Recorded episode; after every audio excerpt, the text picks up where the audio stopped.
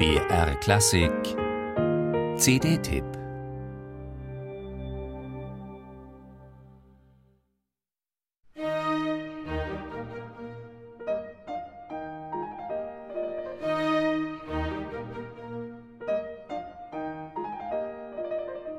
Dieses Signal, dieses Motiv sagt alles, und doch ist es erst der Anfang.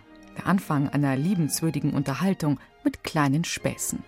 Unmittelbar das Klavier einsetzen zu lassen, damit neckte Mozart die Hörgewohnheiten seines Salzburger Publikums, als er 1777 sein Klavierkonzert Nummer 9, besser bekannt unter dem Namen Jeune homme, uraufführte.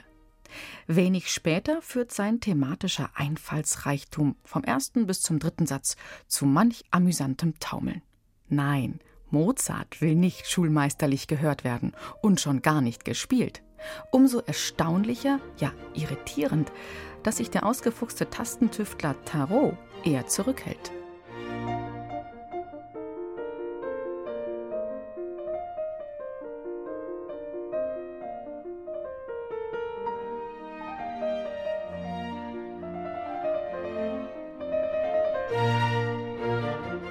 Zu viel Respekt wird es nicht sein.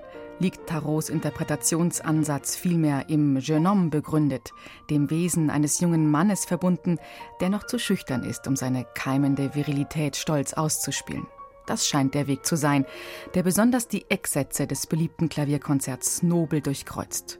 Elegant und vornehm kontemplativ, dabei klanglich eingebettet und auf einer Wellenlänge verstanden von dem kanadischen Ensemble Les Violons du Roi. Gerade das tief melancholische Andantino des zweiten Satzes kann davon in voller D- und Wehmut profitieren.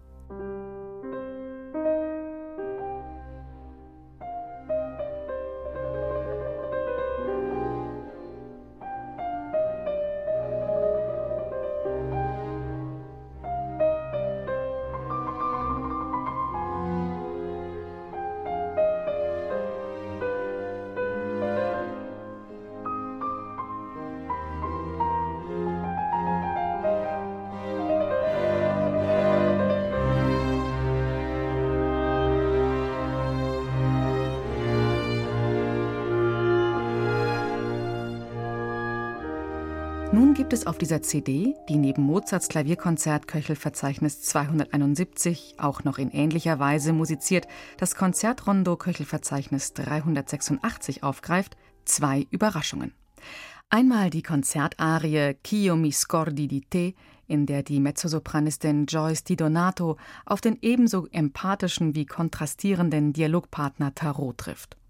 Zum anderen fesselt vom ersten Ton an Haydns bekanntestes letztes Klavierkonzert Hoboken 18 Nummer 2. Herrlich aufgekratzt, rhythmisch pointiert und melodisch fein gezeichnet, wirbeln der gewiefte Tarot und Les Violons du Roi unter Bernard Labadie durchs anfängliche Vivace. Sie träufeln zarte Poesie in den zweiten Satz, um im finalen Rondo al Ungarese ein brillantes Feuerwerk zu entzünden. Was paradox klingt, gelingt dem hakenschlagenden Pianisten. Dank aberwitziger Präzision sprühen die Funken seiner raffinierten Musizierlust.